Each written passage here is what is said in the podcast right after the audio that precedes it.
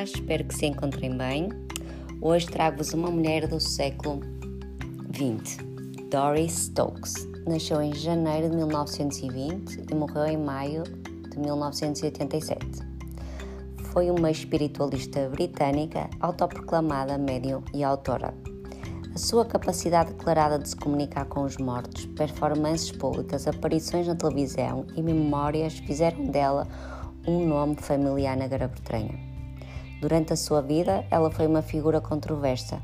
Alguns acreditavam que ela possuía habilidades psíquicas, mas algumas investigações publicadas após a sua morte demonstraram que ela poderia usar outro tipo de técnicas, investigações essas que nunca foram provadas.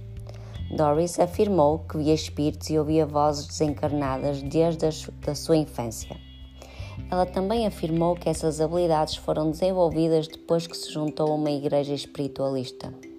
Isso depois de um dos seus filhos, John Michael, ter falecido ainda jovem. Doris tornou-se a primeira médium a apresentar-se no London Palladium, onde os bilhetes esgotaram em duas horas. Também esgotou a Ópera de Sydney. A União Nacional dos Espíritas reconheceu-a como médium praticante em 1949. No entanto, Doris desistiu de ser médium em 1962 e formou-se como enfermeira psiquiátrica.